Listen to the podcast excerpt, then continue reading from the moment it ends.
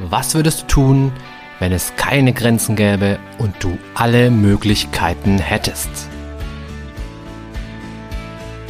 Herzlich willkommen bei Mind Skills to Go, dem Podcast für alle, die über sich hinauswachsen wollen. Mein Name ist Alexander Witt und ich freue mich sehr, dich hier zu begrüßen.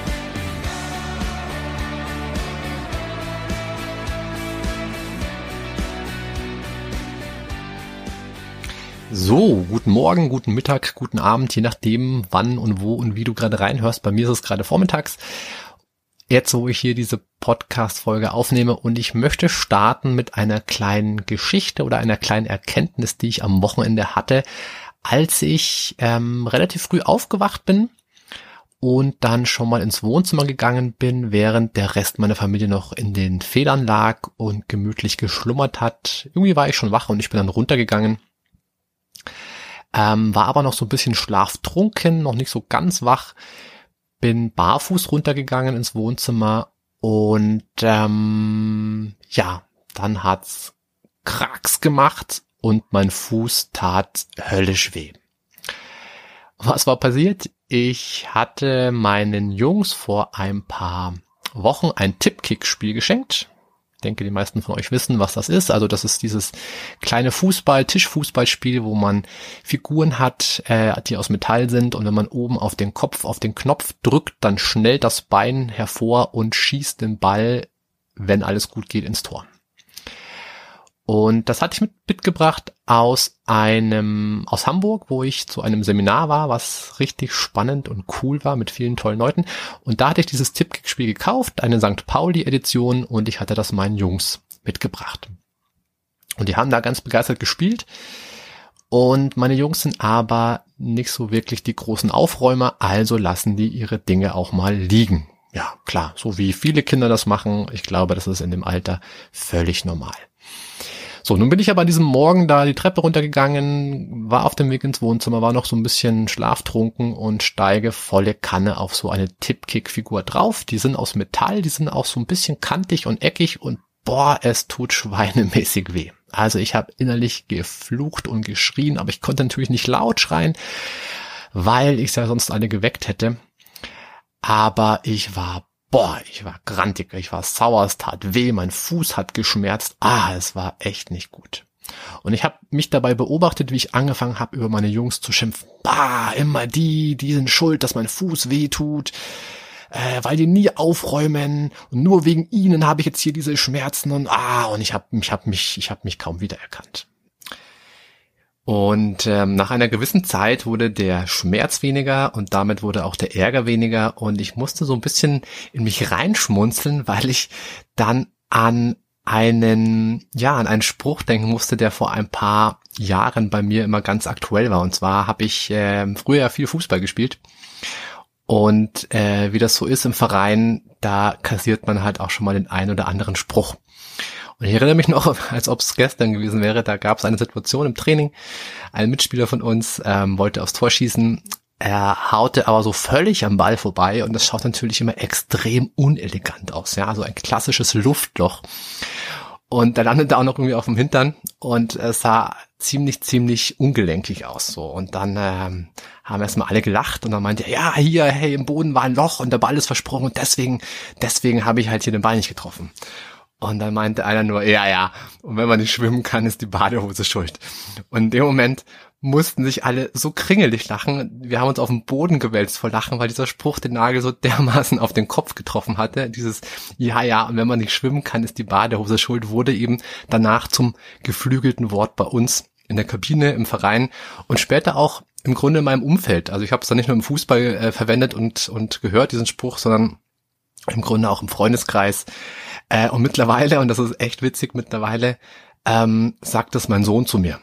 Ja, also ich erinnere mich noch vor ein paar, vor ein paar Wochen saßen wir am, am, am Frühstückstisch und da habe ich über irgendwas lamentiert, ich weiß gar nicht mehr, was es war. Und mein Sohn schaut mich an und sagt, ja, ja, Papa, wenn man nicht schwimmen kann, ist die Badehose schuld. Und ähm, ich finde diesen Spruch sensationell gut. Und hey, vielleicht hilft er dir auch ein bisschen weiter. Ich finde, er nimmt so ein bisschen dieses dieses jammerige Opferdasein aus dem Ganzen raus. Es gibt dem Ganzen etwas Spielerisches und für mich ändert dieser Spruch vieles.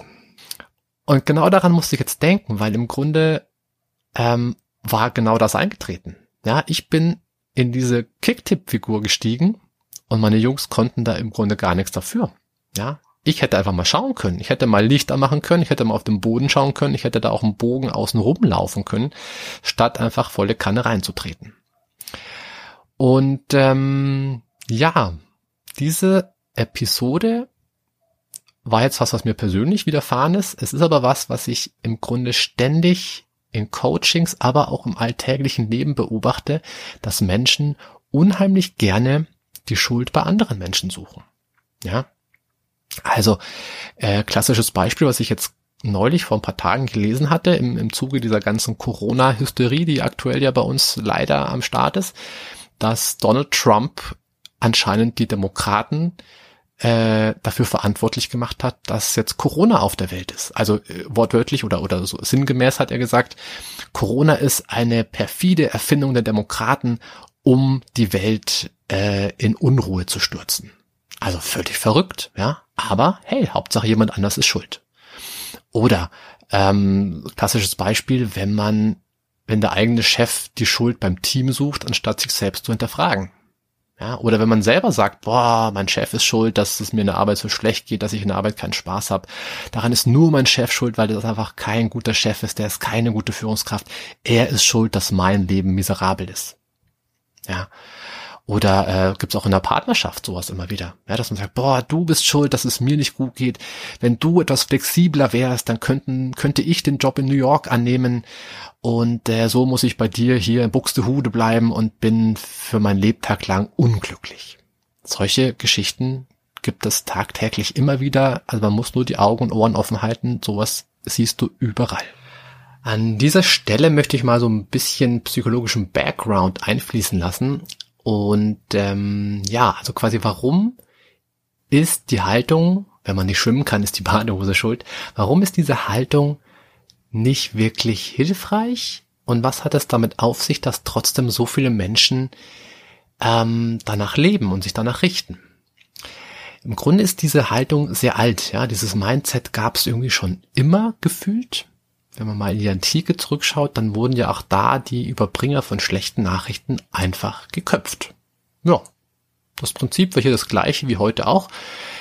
Jemand anderes muss schuld sein an meinem Unglück. Und indem ich als Julius Caesar zum Beispiel dem armen Boten einen Kopf kürzer mache, ähm, bekomme ich zum Beispiel wieder ein Gefühl von Selbstwirksamkeit oder von Kontrolle über die Situation, also von scheinbarer Kontrolle. Und dieses sogenannte Blame Game ist also vordergründig betrachtet erstmal ziemlich clever, ne? weil es schützt unseren Selbstwert. Also wenn ich ähm, wenn ich dem anderen die Schuld in die Schuhe schieben kann, dann ist das eine feine Sache. Ja, weil ich erstmal fein raus bin. Klar, logisch. Also man könnte sagen, wunderbarer Mechanismus, den sich die Natur da so ausgedacht hat. Ähm, warum sollte man das denn jetzt groß ändern wollen? Ja. Und wenn das aber alles so super und so wunderbar wäre, dann hätte ich heute keine Podcast-Folge dazu gemacht. Das heißt, es gibt schon ein paar Punkte, warum so eine Form von Mindset nicht wirklich hilfreich ist. Und das möchte ich jetzt an dieser Stelle mal mit dir ein bisschen näher beleuchten. Es gibt drei konkrete Punkte, die ich mir hier aufgeschrieben habe, die, die mir dazu eingefallen sind, warum es schwierig ist, immer zu sagen, der andere ist schuld. Ja, wenn ich nicht schwimmen kann, ist die Badehose schuld. Wenn es mir um, wenn es mir schlecht geht, ist mein Chef schuld oder meine Frau oder meine Kinder oder mein bester Freund. Irgendwer anders muss schuld sein. Dieser Mechanismus ist aus drei Gründen schwierig und nicht hilfreich. Punkt eins ist, Leute wenden sich von einem Jammerer im Laufe der Zeit oft ab. Also vielleicht hast du ja in deinem Bekanntenkreis oder vielleicht sogar im Freundes- oder Familienkreis jemanden, der immer nur am Jammern ist. Denk doch mal kurz drüber nach. Fällt dir irgendwer ein? Ja? Geh mal in Gedanken so deine ganzen Kontakte durch und dann stell dir mal vor, wie es ist, mit so jemanden zu sprechen. Ja, du hörst zu und derjenige ist am Jammern und sagt, Mensch, schon in der Arbeit hat mich der Kollege Meier schon wieder schlecht behandelt und der Kollege Schmidt hat mir eine Info vorenthalten und die Frau Huber, die hat mich vor allen Augen und vor der ganzen Gesellschaft, vor der ganzen Mannschaft richtig bloßgestellt. Und wenn du so jemandem zuhörst, wie geht's dir dabei? Wie reagierst du da innerlich? Hm? Also ich weiß nicht, wie es dir geht. Bei mir ist es so, klar, beruflich ist das mein Job und das mache ich gerne und da kann ich mit den Leuten meistens auch sehr konstruktiv arbeiten. Wenn ich aber privat unterwegs bin und ich treffe mich mit Leuten und die sind nur am Jammern, dann höre ich mir das ja fünf Minuten, zehn Minuten an und spätestens dann denke ich mir, boah, ich, ich habe keine Lust, ja, ich habe keine Lust mit das den ganzen Abend hier anzuhören. Ich hab, ich hätte hier Lust auf einen schönen Abend, wo man ein bisschen Spaß hat, wo man sich austauscht, wo man auch ein bisschen sich selbst reflektiert vielleicht, aber auch Witze und Späße macht, aber nicht so eine so eine ewige Jammerleier, ja, möchte ich nicht. Die Krux ist, dass Jammerer sich durch dieses ewige Jammern und dieses ewige, der andere ist schuld, im Grunde positive Verstärkung erhoffen. Also ein Jammerer hätte gerne, dass du sagst, oh ja, Mensch, boah, du hast echt schwer. Ja, kann ich voll verstehen, dass dir, dass das für dich schwierig ist. Ja, wie kann man sich denn nur so verhalten, wie der andere sich da verhalten hat? Boah, nee, also du tust mir echt leid. Das ist die Form von Verstärkung und von Aufmerksamkeit, die sich solche Leute wünschen. Das Blöde ist, meistens kriegen sie das nicht, ja, weil man halt irgendwann echt genervt ist von solchen Leuten. Und das heißt, diese Leute treiben dann gute Bekannte oder Freunde von sich weg, weil sie eben so auftreten, wie sie auftreten. So, das war Punkt eins. Punkt zwei ist, dass dieses ewige Jammern und dieses ewige, der andere ist schuld, das fördert depressive Gedanken und depressive Stimmungen. Vielleicht kennst du das Comic von, äh, von Snoopy, also beziehungsweise von, von Charlie Brown und Lucy, glaube ich, heißt sie, wo Charlie Brown Lucy erzählt, wie man am besten sich verhalten muss, damit man so richtig schön depressiv sein kann. Und er, er tut dann den Kopf so runter und er schaut auf den Boden und er sagt, weißt du, ganz wichtig ist, dass du die Schultern zacken lässt, dass du ein trauriges Gesicht machst, dass du auf den Boden schaust. Dann kannst du die Depression äh, in voller Wucht auskosten. Ja. Und hey, wenn du magst, probier das doch selber mal aus. Es wirkt tatsächlich. Ja, stell dich hin, nimm eine gebückte Haltung ein, lass die Schultern sacken, schau auf den Boden und vielleicht, um das Ganze noch ein bisschen zu, äh, zu verstärken, nimm noch ein paar Sätze wie zum Beispiel, alle sind gegen mich, keiner mag mich, die Welt ist ein schlechter Ort. Sag dir das ein paar Mal so vor, während du in dieser gebückten Haltung dastehst. Und dann achte drauf, was mit deiner Stimmung und was mit deinem Körpergefühl passiert. Und ganz oft wirst du merken, hui, ähm, das fühlt sich echt nicht gut an. Ja, da fühle ich mich gleich anders. Irgendwas verändert sich in mir. Und äh, Marc Aurel hat mal gesagt, und das finde ich einen richtig schönen Satz, auf Dauer nimmt die Seele die Farbe deiner Gedanken an. Also wenn du immer nur am Jammern bist, wenn du immer nur negativ gestimmt bist, wenn du immer nur anderen Leuten die Schuld in die Schuhe schieben willst, dann wirst du irgendwann selbst sehr, sehr negativ werden. Dein, dein, dein Mindset wird negativ, deine Haltung wird negativ und im schlimmsten Fall wirst du eine Depression kriegen vielleicht. Ja, und das ist ganz ehrlich nicht so ein erstrebenswerter Zustand. So, der wichtigste Punkt aber ist Punkt Nummer drei. Also warum ist es so wichtig, nicht in dieses Blame Game einzusteigen? Und der wichtigste Punkt meiner Meinung nach ist, indem du anderen Leuten die Schuld in die Schuhe schiebst, es ändert sich nichts. Nichts passiert. Ja? Also man kommt nicht ins Handeln. Also ich habe ganz oft oder immer wieder mal Klienten bei mir sitzen im Coaching und sagen, Herr Witt, mein Chef ist so unfair. Ja, und er behandelt mich so schlecht. Und dann frage ich irgendwann nach, ja, haben Sie denn, haben Sie denn schon mal mit ihm gesprochen darüber, was Sie dann so unfair finden? Ja, nein, natürlich nicht, weil er ist ja so unfair, er würde mir eh nicht zuhören. Und diese Form von Interaktion erlebe ich sehr häufig. Ja, dass Leute quasi gar nichts an ihrem Zustand verändern möchten, im schlimmsten Fall, oder meistens nicht verändern können, weil sie vielleicht große Angst haben, dass wenn sie jetzt zu ihrem Chef gehen, dass sie irgendeine Abfuhr kriegen. Ja. Also steckt oft eine ganz starke Angst dahinter und manchmal ist es auch einfach so das, was ich in meiner Kindheit, in meiner Biografie gelernt habe. Ja, ich kann nur ein Opfer sein, weil alles andere ähm, ging damals nicht. Und das wiederholt sich im Hier und Jetzt wieder.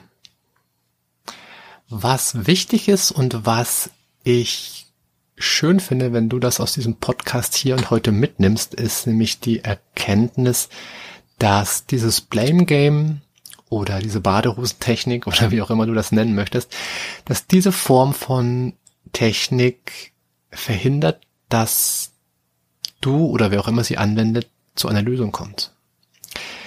Dieses Blame Game friert sozusagen den unbefriedigenden Status quo ein, verhindert aber jede Bewegung in Richtung Veränderung. Ja, es ist unfair, aber ich möchte nichts tun, um etwas zu verändern. Das ist so die Haltung, die da oft dahinter steckt. Mit meinen Klienten arbeite ich in solchen Fällen meistens mit folgenden zwei oder in folgenden zwei Schritten. Als allererstes steht für mich die Selbstreflexion im Vordergrund. Also sozusagen Selbstreflexion first.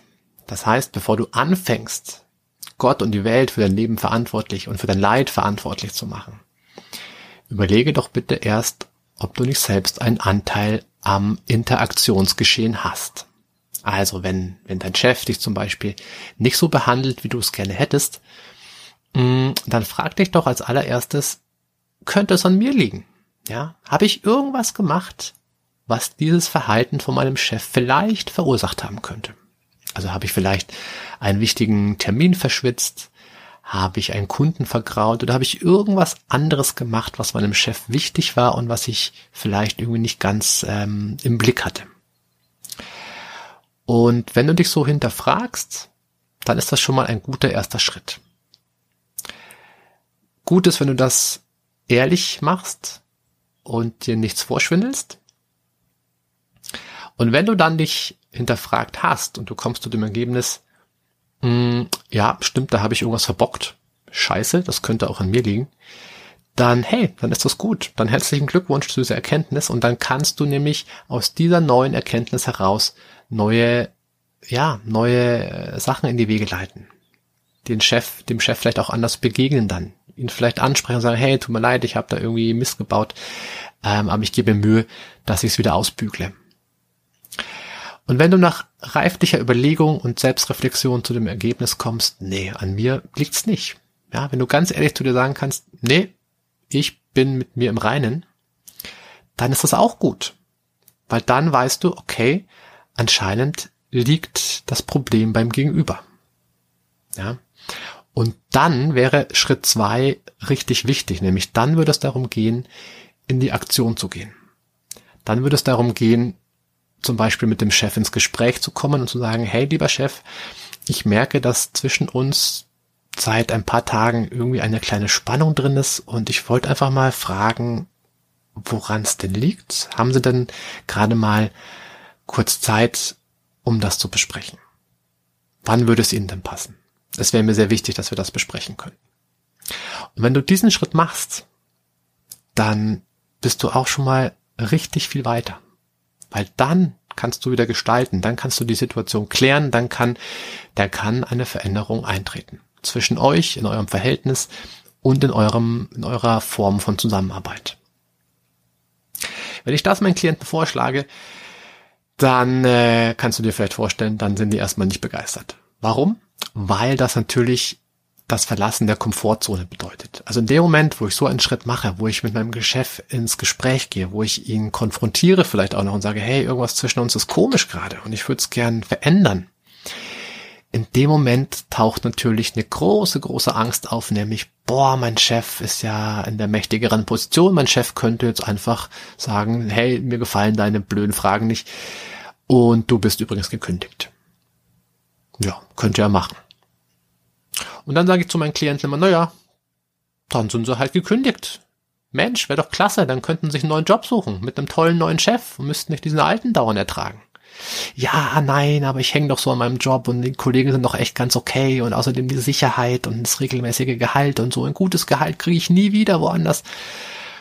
Ja, und da sind wir genau am Problem, am Kern des Problems im Grunde angelangt.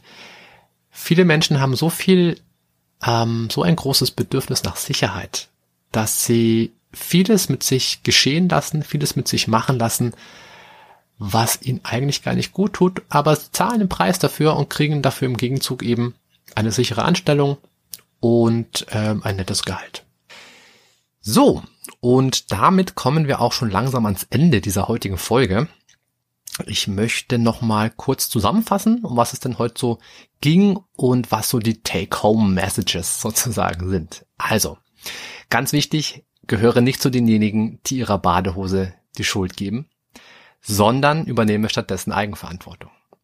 Also wenn es einen Tipp gibt, den ich den Leuten für ihr Leben ans Herz legen möchte, also wenn Leute mich fragen, hey Alex, was ist der eine Tipp im Coaching, damit ich ein besseres, ein freieres, ein zufriedeneres Leben führen kann, dann wäre dieser Tipp, übernimm Eigenverantwortung.